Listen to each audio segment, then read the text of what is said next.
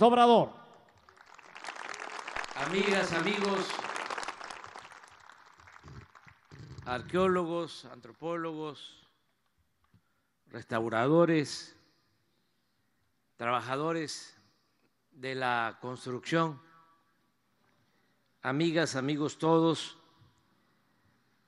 ya se ha dicho todo, sabemos de la importancia de este programa para conservar, seguir investigando y restaurar los sitios arqueológicos de la región maya, de la nación maya.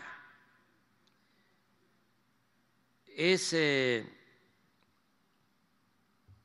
algo excepcional lo que tenemos en el sureste del país. No hay en el mundo una región con tantos vestigios arqueológicos y sobre todo de tanta grandeza de tanto esplendor en lo cultural, en lo artístico. No hay en el mundo algo así. Por eso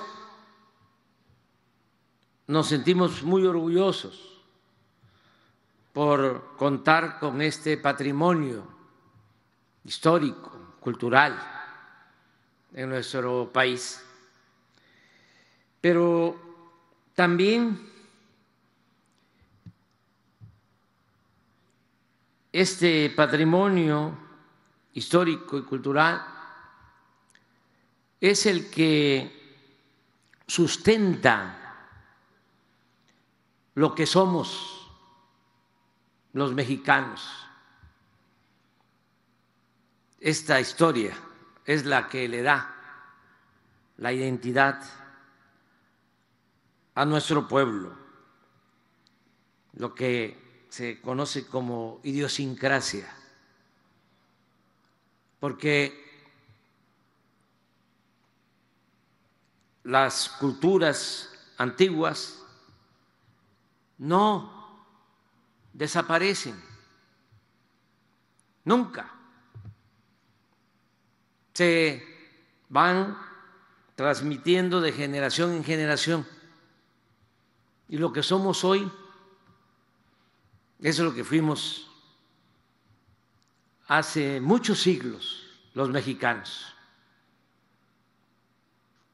Son las raíces que tiene nuestro país. Se llegó a pensar por la imposición para justificar la invasión europea. Se quiso hacernos creer que los europeos nos habían traído la civilización. Eso se impuso durante mucho tiempo, al grado de que se acosaba y de manera racista, clasista, se hacía que nuestros antepasados negaran sus tradiciones, sus costumbres, sus lenguas, porque era una sociedad muy opresiva. Desde luego, todo esto impulsado por los que dominaban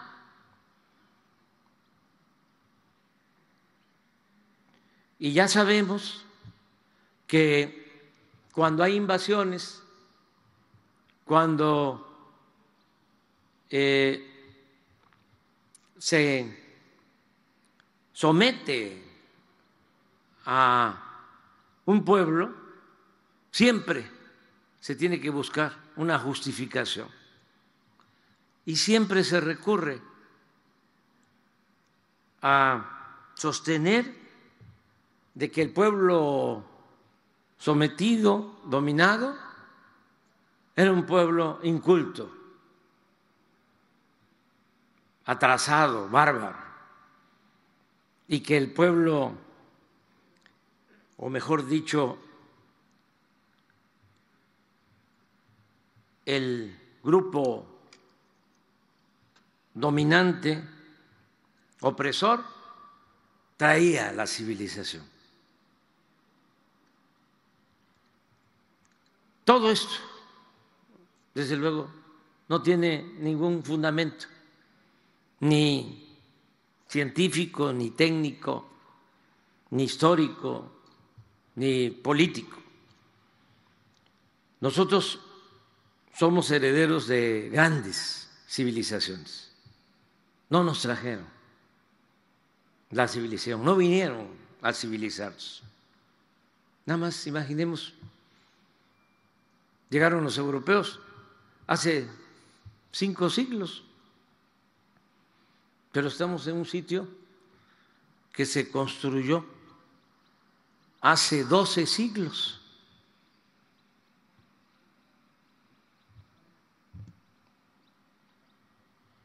Ni siquiera se puede hablar de que nuestro pasado inicia con la llegada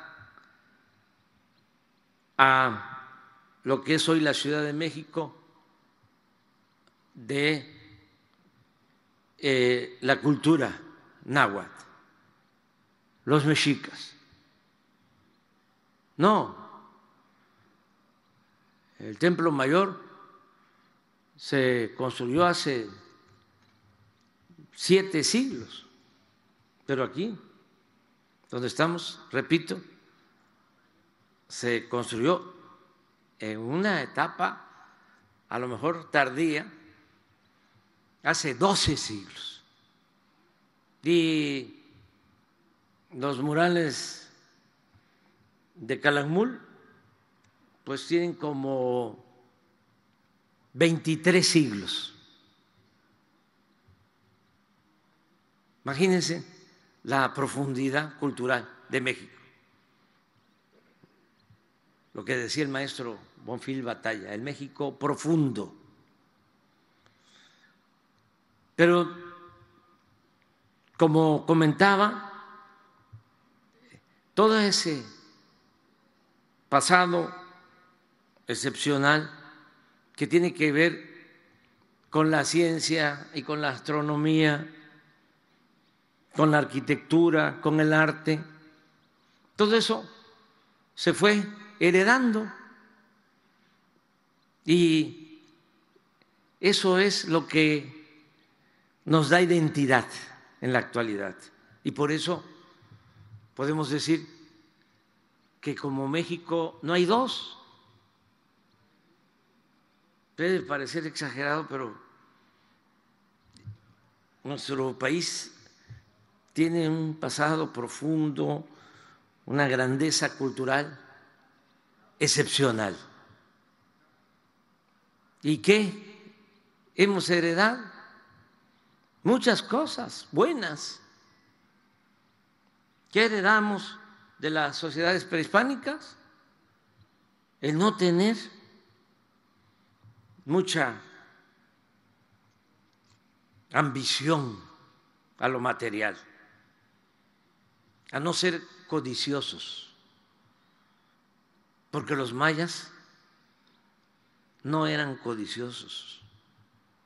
Si ustedes eh, revisan el Chilambalán, van a encontrar relatos en donde eh, se sorprendían los antiguos mayas de la avaricia de los invasores europeos, porque eso no existía en el México prehispánico. Por eso eh, podemos decir hoy, y lo podemos fundar, de que la mayor riqueza de México es la honestidad de su pueblo, la fraternidad, la solidaridad de su pueblo. Y eso viene de lejos. Lo mismo en cuanto a la libertad, la vocación por la libertad del mexicano. También en Chilambalán y en relatos de la época de la invasión se da a conocer de que no habían esclavos, aun cuando en los murales de Bonampak y en algunas eh, esculturas aparecen prisioneros, como este prisionero de guerra de Ed Balán acaba de mostrar Diego. Pero eso tenía que ver fundamentalmente con las guerras, con las confrontaciones intestinas, tenía que ver con lo militar. Pero el pueblo vivía en libertad. Nada más tenía que cumplir con su responsabilidad de pagar tributo. La tierra era comunal no había tampoco propiedad privada. Se usaba la tierra que se necesitaba para el sustento, para el autoconsumo y una parte más para pagar ese tributo, ese excedente a la clase gobernante, que era la que mantenía pues el conocimiento en la astronomía, todo lo teológico y desde luego era esa clase gobernante mediante el tributo la que mantenía a los artesanos, a los artistas, a los que se dedicaban nada más a la cultura, al arte a la ciencia. Pero no había esclavitud. Se pagaba el tributo y se vivía en la comunidad con libertad. Cuando llegan los europeos, inicia la esclavitud. Cortés es el primero que esclaviza a indígenas náhuatl en Puebla nosotros tenemos ese antecedente de que nos gusta la libertad y nos gusta la justicia y eso viene de nuestros antepasados. Por eso es muy importante el fortalecer nuestra identidad, todo lo que se está haciendo. Pero termino nada más complementando lo que he expuesto de que no se trata nada más de exaltar la belleza, que es evidente, la grandeza cultural, artística del maya del pasado y no preocuparnos por el maya de nuestro tiempo. No podemos estar eh, solo reconociendo el arte, la cultura de los mayas antiguos y dejando en el olvido a los mayas de la actualidad. Por eso es que estamos llevando a cabo un programa de desarrollo y de bienestar en beneficio del pueblo. Y por eso es el tren Maya, porque con este tren, pues eh, se van a poder internar en toda la región del sureste turistas de todo el mundo. Ya está creciendo la afluencia turística. Y no solo de nacionales, hay gente que nos dice, ¿cuándo empieza eh, a funcionar el tren Maya? Quiero subirme al tren Maya. ¿Cómo consigo? Eh, una reservación para el tren Maya, porque quiero ir a los sitios arqueológicos,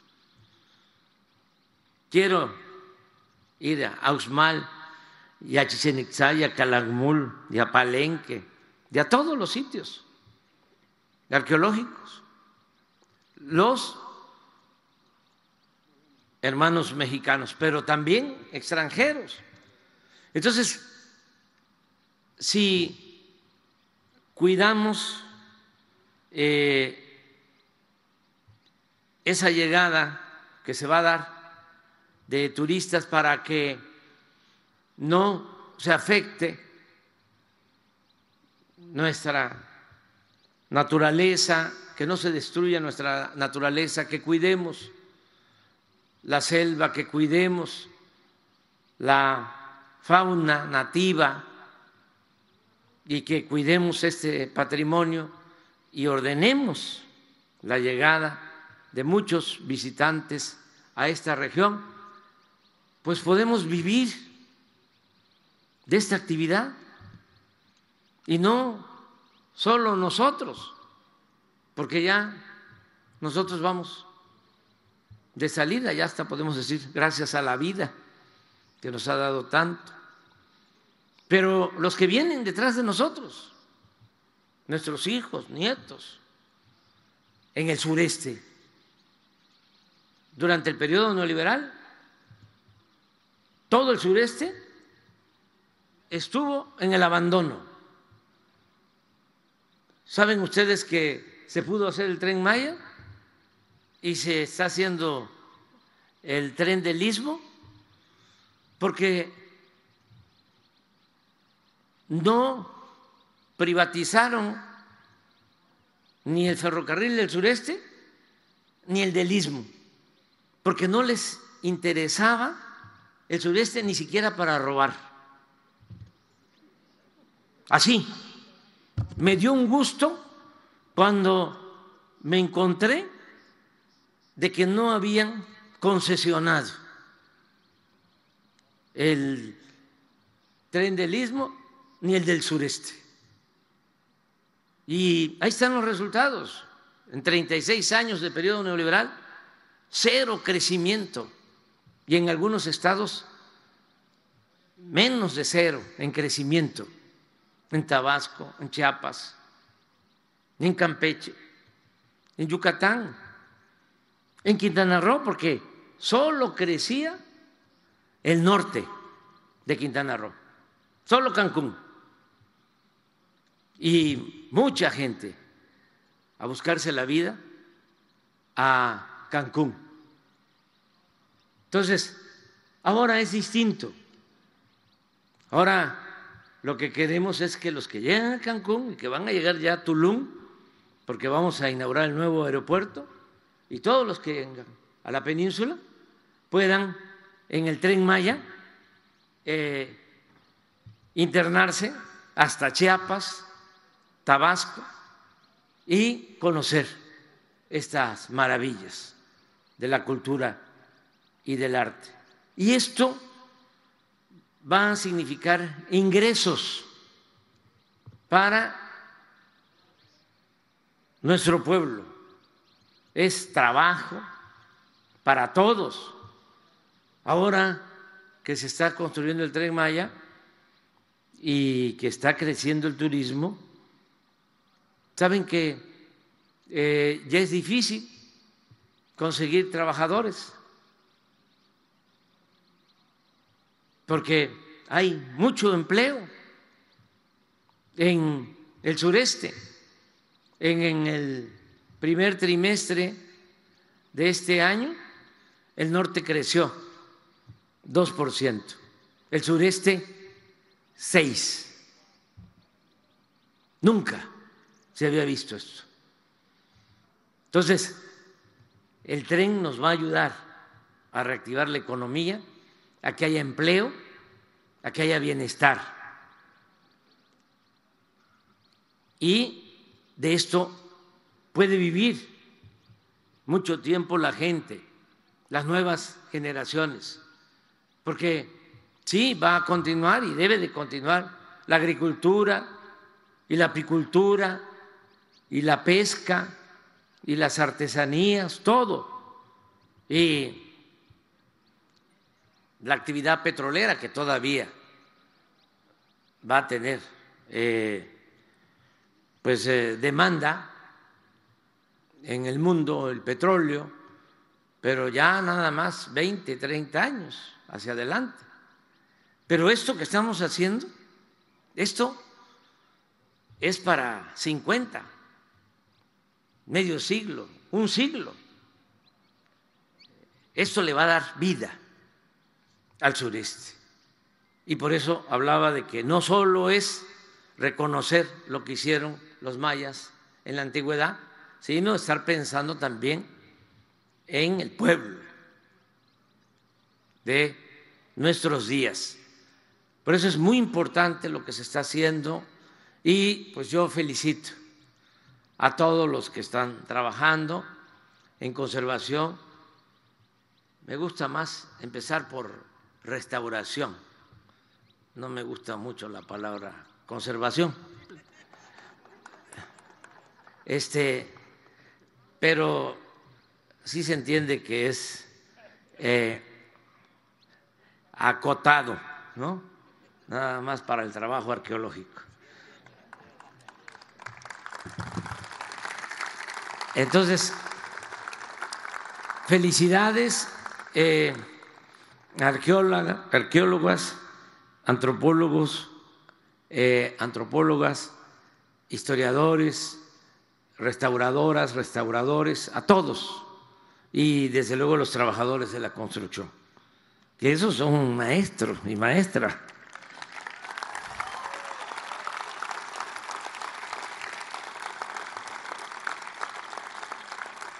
Porque, ¿cómo se conoce la historia de la escultura? Este, si nada más existen los glifos, eh, mm, pues eh, no hay pruebas documentales, son escasas,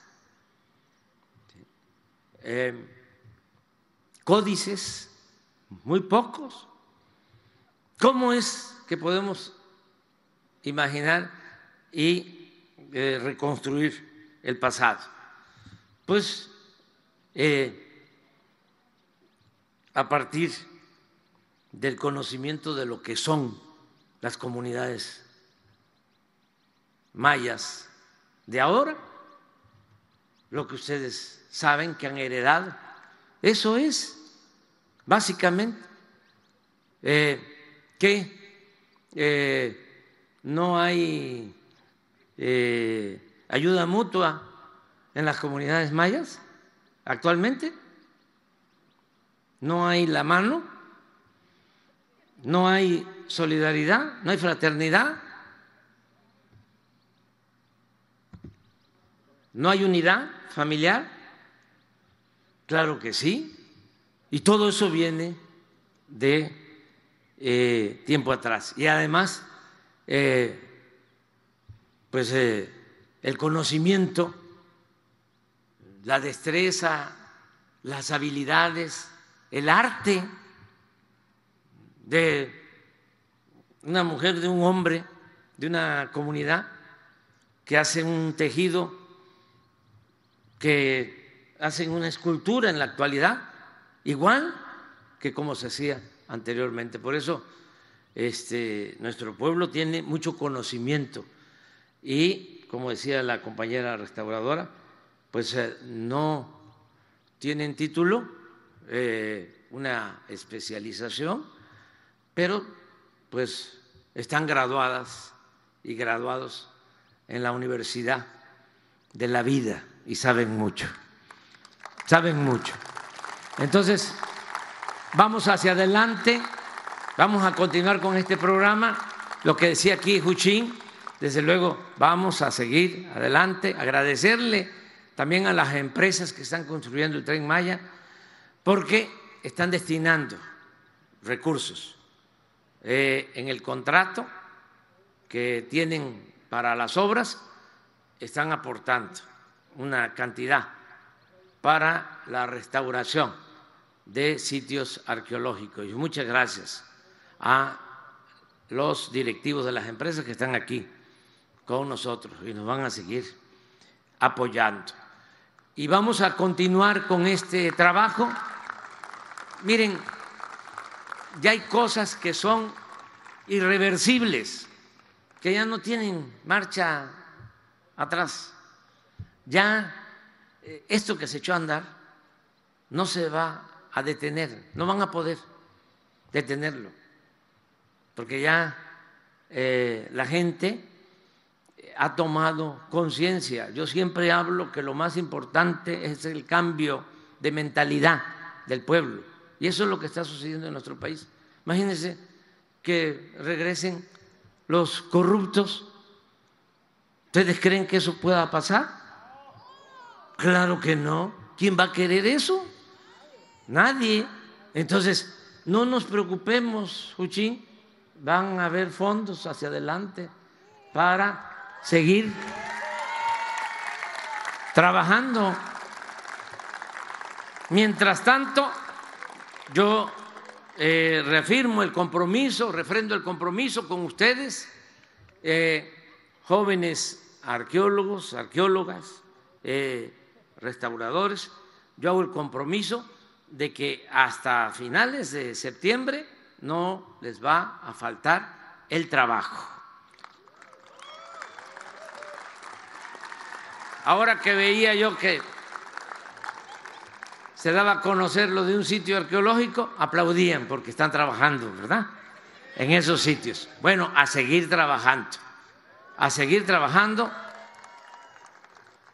hasta el primero de septiembre y si podemos, les dejamos los contratos hasta diciembre del año próximo. Ya los hemos firmado.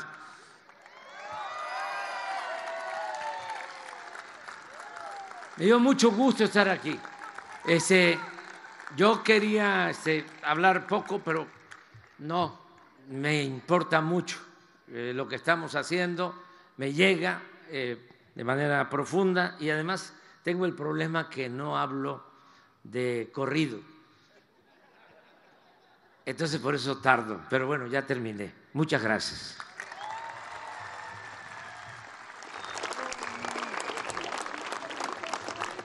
Les solicitamos guardar el debido respeto